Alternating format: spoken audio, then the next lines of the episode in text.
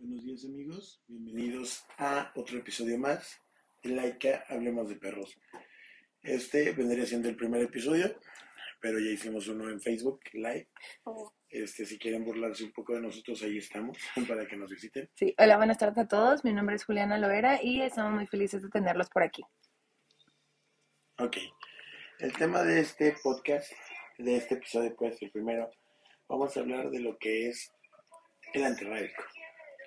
El antirrábico es nuestro primer tema con el que decidimos abrir el podcast, porque ha habido muchos, muchos este, comentarios. Muchos mitos y muchas realidades, mu- confusión.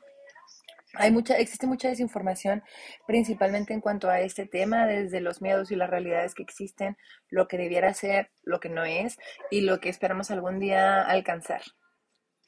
Eh, en término de esto, pues vamos a po- podemos comenzar diciendo un poco sobre el antirrábico. Esta es una dependencia eh, que por lo regular pues va a estar eh, regida por eh, Bueno, en este caso es, es regida por el Estado. sí, el, el que se En encuentra aquí en Ciudad Juárez. Ajá, es uno, nada más. Mucha gente cree que hay varios. Mucha gente dice, no, es que el antirrábico de aquí y de allá no. En Chihuahua hay varios. En Ciudad Juárez nada más hay uno. Entonces nuestro antirrábico es de instancia estatal. Claro que lo puede haber municipal y en algunos casos federal. Pero esos ya se llaman de otro tipo. Bueno, el antirrábico tiene como función y como su nombre lo dice, monitorear el vector de la rabia, Así es. ya Eh, que es una enfermedad Esta va a ser una, una enfermedad de tipo, pues, viral, en donde vamos a tener que el animal va a tener una enfermedad con afecciones nerviosas, es decir, que va a tener este tipo, por ejemplo, problemas eh, oculares, va a presentar variaciones, va a estar también un poco más agresivo, no, mucho más agresivo de la realidad. Eh, entonces, esto es debido a una inflamación que se produce en el cerebro y va a ser una enfermedad que desgraciadamente no tiene cura y la única manera de poder hacer la detección oportuna es mediante una necropsia. Sí, hay que, aquí podemos recordar, no sé quién en los 70s, 80s veía películas así como la de Cujo, de Stephen King, en la cual que básicamente el perro experimenta rabia, ¿no?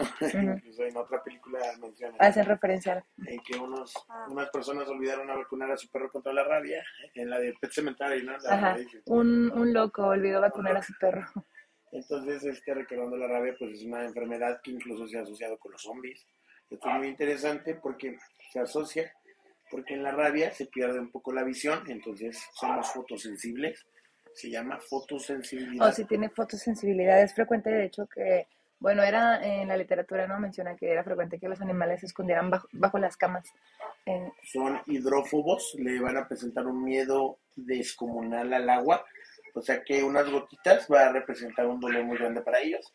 Hay, este, pues, incluso escritos de, de personas que, este, que con unas gotas, pues, corrían despavoridos e incluso ah, preferían aventarse de la ventana de su edificio a seguir experimentando el rocío del agua. así es, por la hipersensibilidad que existe. Entonces, eh, como tal, el antirrábico tiene aquí la intención de poder controlar este vector, eh, prevenirlo, eh, esto con el interés, pues, eh, sobre todo de salud pública, debido a que la rabia es un tipo de enfermedad zoonótica, es decir, que los, los seres humanos podemos contraerla eh, a través de la mordida de un perro. Es importante decir que existen otros animales que la transmiten, como por ejemplo el murciélago, eh, también los mapaches. Eh, eh, entonces, de esta manera ellos tienen el interés de poder velar la transmisión y pues prevenir que exista la difusión de la enfermedad a, pues, a, a grandes rasgos. Entonces, otra es la espuma constante, la espuma en la boca. La hipersalivación. ujú. Ajá. Que se convierte en espuma, ¿no? El exceso de, saliva empieza a haber una hipersalivación. Sí, eh, entonces de esta manera eh, es importante decir que en los animales pues la enfermedad sí eh, va a tener un término eh, que va a ser mortal y esta es la principal razón por la cual se vela tanto por, por protegerlo, ¿no? Esa es la función principal del antirrábico.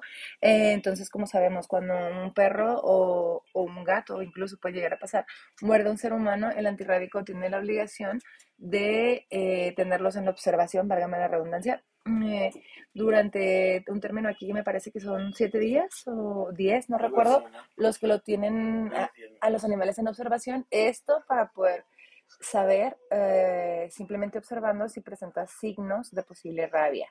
Esto, como usted, tal vez a alguno de ustedes les ha tocado la mala experiencia de que su mascota muerda a alguien, entonces es importante saber que si el antirrábico no es un lugar adecuado para una mascota, esto hay que tener presente que va a existir, va a haber presencia de muchos animales de toda índole, por lo cual no hay manera de tener muy reguladas las enfermedades. Muy bien. Ahora, pues teóricamente, hasta ahorita todo bien, ¿no? Pero como dijera el puerquito de Toy Story, algo anda mal. este, sí, algo anda mal, ya que teóricamente debería ser una institución muy fiable de protección al humano y a los animales. Pero desgraciadamente la realidad es otra. En México, los antirrábicos ocupan pues, el primer lugar en denuncias contra el maltrato, o sea, en vez de ser una, una institución que ayudara a, evitar el maltrato, es la que tratamos, O sea, y tratamos de evitar que los animales terminen ahí. Sí, las denuncias. Ah, porque otra de, otra de las razones es esa. La denuncia ciudadana, sí, supera por mucho, a o sea, las denuncias al antirrábico, sí. Una cosa, esto es por la Ciudad de México, tiene estas cifras, ya que de 5.300 llamadas que se hicieron en un año, sí que fue el año antepasado, la mayoría fueron llamadas de denuncia hacia instituciones como el antirrábico y centros de control animal. En lugar de que la gente estuviera denunciando a los animales en vía pública o abandonados. Sí, y luego seguidos en asociaciones. Y luego ya seguidos de dueños y en vía pública. O sea, es que es por el... Ahora sí que lo que lo que vemos aquí es por el tipo de manejo que le estamos dando en México, ¿no? No solamente en el DF, en Toluca, que son las partes centrales donde estos estudios se hacen, sino que en toda la República eh, la falta de interés del gobierno en las correctas prácticas ha llevado a esto, ¿no? A que nos valga prácticamente y se haga como pues se puede. Creo que es un poco la falta de interés del gobierno y también la ausencia por parte de la población en donde no tenemos un interés genuino por informarnos y saber acerca de las regulaciones y que pues también tenemos derecho ¿no? a estar presentes ahí y como tal vez eh, algunos hemos tenido experiencias, eh, sabemos que pues todo es manejado muy privado en este ámbito para lo que viene siendo el centro antirrábico y pues nunca se nos ha permitido eh, el acceso. Bueno, antes de correr, necesitamos caminar. Dicho lo que está pasando, que es el mal manejo, en qué tipo de mal manejo cae el antirrábico. Y como lo comenta Juliana, uno de ellos es que son muy cerrados, cosa que no debería ser, ya que las normas oficiales mexicanas y en muchas leyes estatales manifiesta que cualquiera debería poder, cualquiera que se le interese el bienestar del animal, debería poder ser gestor e incluirlo en las actividades del antirrábico. Y aparte de ser gestor, pues deberían poder ser observadores, ¿no? Observar todo lo que son los procesos de eutanasia, observar todo lo que es la estadía del animal y que esté garantizar que estuvo bien. Sin embargo, no. Eso es lo primero que no se deja y que no es claro. ¿Ok? Donde, por cierto, es importante mencionar que eh, en la ley existen regulaciones donde todo lo que mencionas es especificado, ¿no? Que si tú como simplemente persona quisieras ir a presenciarlos o involucrarte ayudando, eso sí tiene, eso sí hace mención que es para ayudar. No es nada más de que vayamos a estar ahí incidiendo y sin aportar nada, pero pues es parte del interés ciudadano que se, que se pide y se fomenta en la ley. Correcto. Eh, entonces, la otra parte que no es tan bonita es la manera en la que se eutanasia, la manera en la que se priva de la vida a estos seres ha causado mucho, mucha discordia Mucha eh, indignación. Mucha indignación, mucha este, pues molestia de parte de los grupos animalistas y, y cómo no, ¿no? En algunos se ha tenido la evidencia de que se siguen electrocutando, se siguen sometiendo a golpes, se siguen haciendo prácticas muy feas y muy malas pues para estos animalitos, ¿no? Todo esto son pues son barbaries, ¿no? Y ya no hablemos además de cuando simplemente se les deja de dar a comer a los animales. Ya desde ahí es un maltrato y la ley pues también menciona que en, el idealismo que nos gustaría vivir se debe abastecer. Otra más de este, quejas, o por así decirlo, lineamientos que nos sigue el propio antirrábico es la disposición de, de los cadáveres, ¿no? Esto debería ser de una manera salubre y sanitaria, como lo dice la norma oficial, Donde debieran ser inci- incinerados. especializada o una incineración, sí, como lo comenté. Sin embargo, no, se llevan al relleno y se tiene mucha evidencia, incluso aquí en la ciudad se tiene evidencia de que los tienen en el relleno.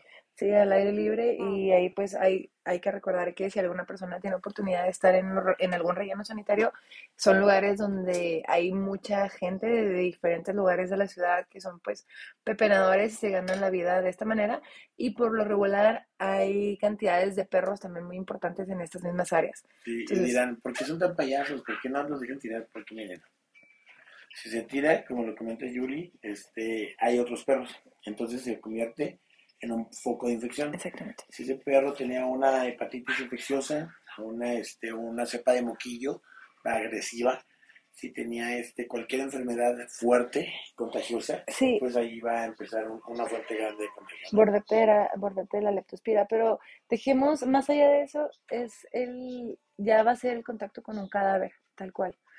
Entonces ya desde ahí, eh, expuestos al medio natural, al clima y al sol, pues son fuentes de infecciones grandísimas para muchísimas enfermedades. Sí. Entonces, eh, últimamente se ha visto mucho en las revueltas en redes sociales, no solamente aquí en la ciudad, sino en todo México, para cerrar los antirrábicos, pero ya con la cabeza fría y este y ya viendo bien el panorama, o sea, viendo todo lo que involucra, desgraciadamente un antirrábico no puede cerrar. Es algo que la sociedad actual mexicana necesita, porque pues gracias a eso nos hemos mantenido pues en raya con, con la rabia, ¿no? Y sobre todo, sabes, también algo que no estamos considerando es que estos lugares también tienen un, un fin que pues desgraciadamente nadie nos gusta, pero es controlar la población de los animales. Y si ahorita sí. Con años del antirrábico en funcionamiento es- sufrimos un nivel de población muy grande donde ya empezamos a ver jaurías de, de perros que se hacen ahora sí que son ferales, ¿no? Ya son salvajes, no se dejan agarrar, son animales que nunca van a permitir el contacto con el humano, que pues se van a seguir reproduciendo y en un punto van a llegar a ser un problema muy importante. Si este tipo de lugares bueno, cerraran, De hecho, ya lo son, ¿no? ujú, pero no para el gobierno. Bueno, definitivamente. No para el gobierno, porque aquí es donde las asociaciones civiles este, pues salen adelante, ¿no? Este, ¿qué proponemos? O sea, no nada más este podcast va a ser de crítica, no nada más mentamos madres, sino que les decimos- sino que pues les podemos ayudar, coayudar en qué sería lo más correcto o lo más este más Lo mejor, el lo menos peor. los menos peor para, para estos, estos centros, ¿no?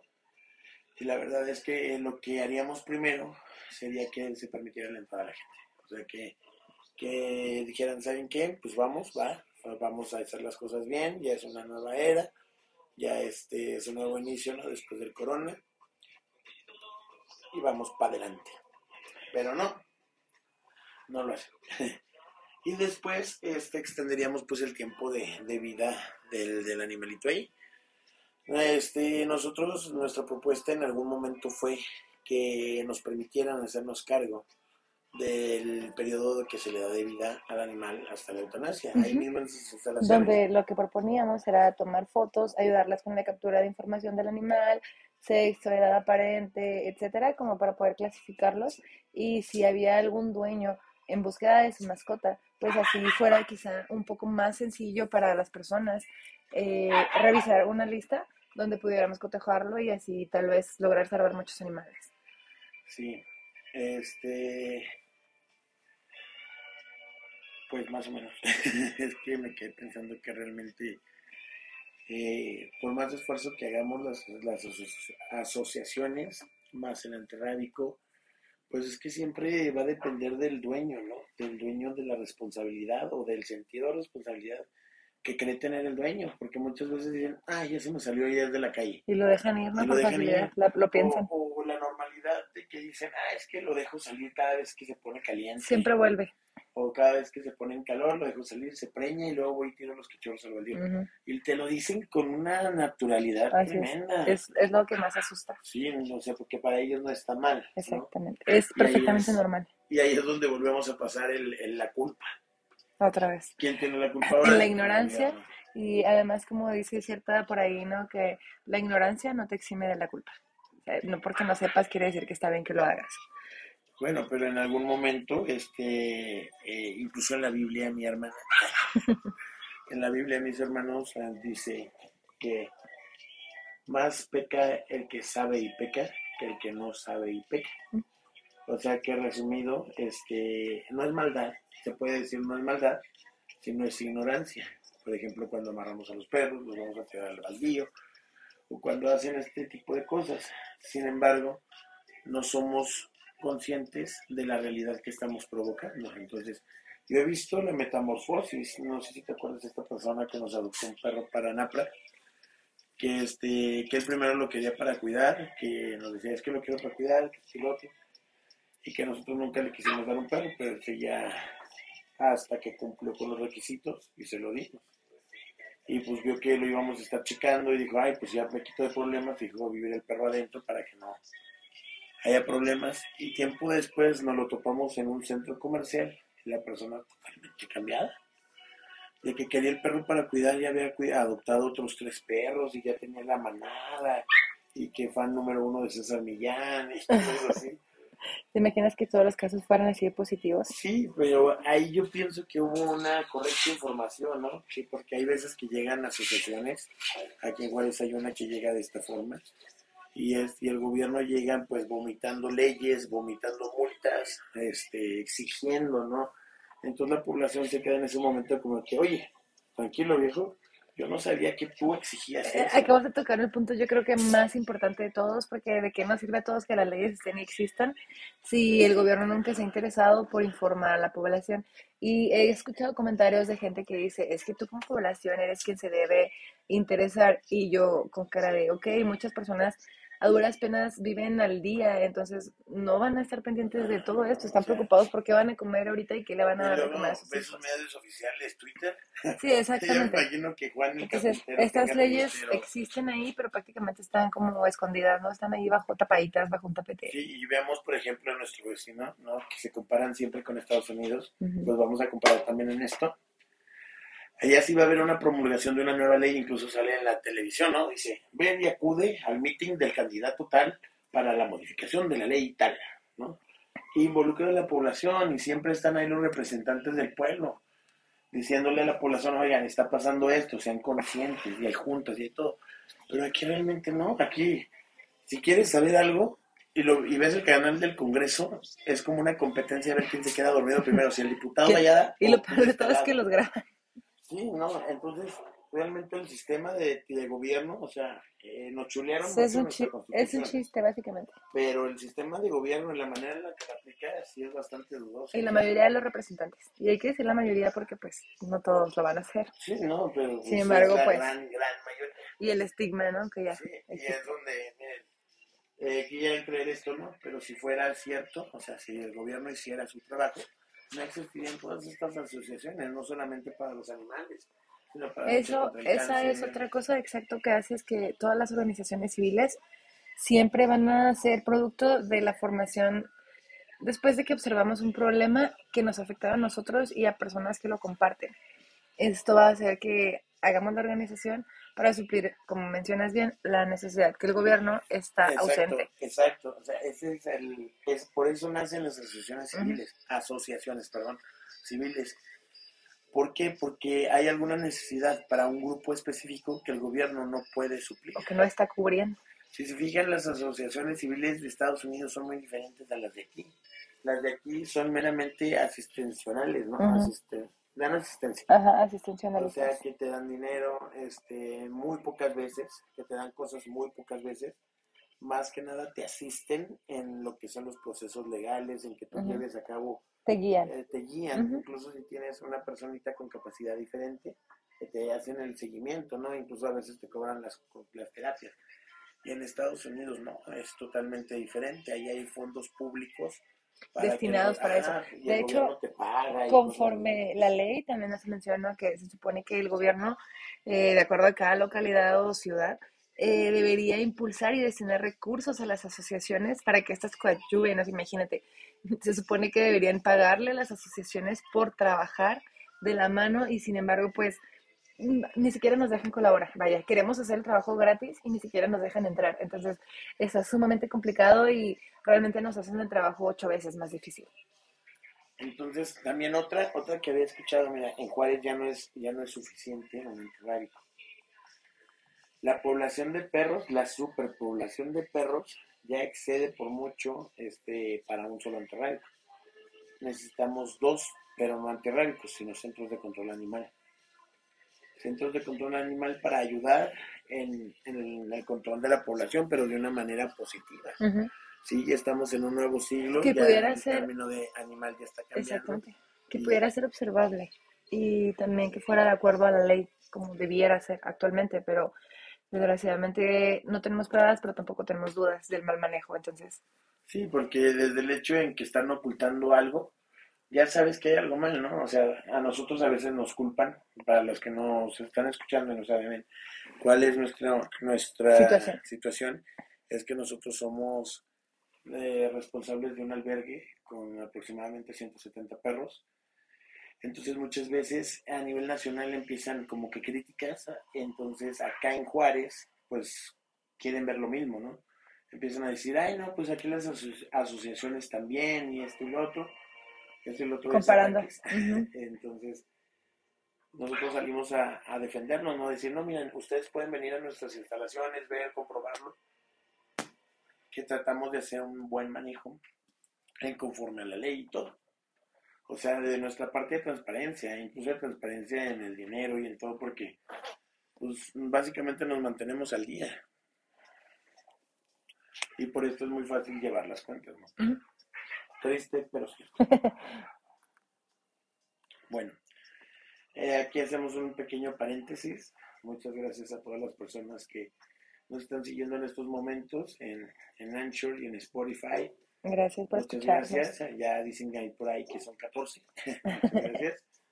Este, este podcast tiene como finalidad el informar de una manera pues dinámica, moderna, eh, la situación hacia los animales, no solamente los perros, aunque el podcast diga hablemos de perros, pero este, animales en general. Animales en general y podamos llevar un poco de, información este, real, información que está pasando ahorita a la población en general. Actual. Actual. Sí, este, ahí si alguien quiere ser sponsor, con gusto mande mensaje. Es un nuevo proyecto y este todo será ubicado en el mismo. También si tienen alguna sugerencia de tema o algo que les gustaría saber, referente a cualquier tema al albergue o sobre nosotros. Del mismo modo, nos pueden enviar mensajes vía WhatsApp a cualquiera de nuestros números en la página o, sí, por esos medios. Por esos medios, este, nosotros somos también de la Asociación Colitas Felices. Estamos ubicados en Ciudad Juárez, Chihuahua. Ciudad Juárez, Chihuahua, transmitiendo con 32 watts de potencia. Watts de poder desde la nebulosa. A no podía dejar pasar la, oportunidad. Mm. Pero este sí, estamos en Ciudad de Chihuahua. Si deseas adoptar una mascota, este, dirígete a la asociación más cercana a tu domicilio. O sal a la calle a buscar un perrito. O sal a la calle a buscar un perrito. Pero si quieres este, ayudar un poco a tus amigos de Colitos Felices, acude a tu Petco regional, que nada más hay uno, entonces es muy fácil. adoptar uno de nuestros cachorros que ya están listos para ir a un nuevo hogar y llenarlos, llenarlos de amor, y que ustedes recuperen esa parte humana que este pues que se nos ha quitado poco a poco, ¿no? Este, muchísimas gracias. Nos estaremos sintonizando en el siguiente capítulo. Esto fue Laika Hablemos de Perros. Mi nombre es Alejandro Mondragón. Y yo soy Juliana Loera. Muchísimas gracias. Y gracias por caminar con nosotros. Laika, cambio y fuera.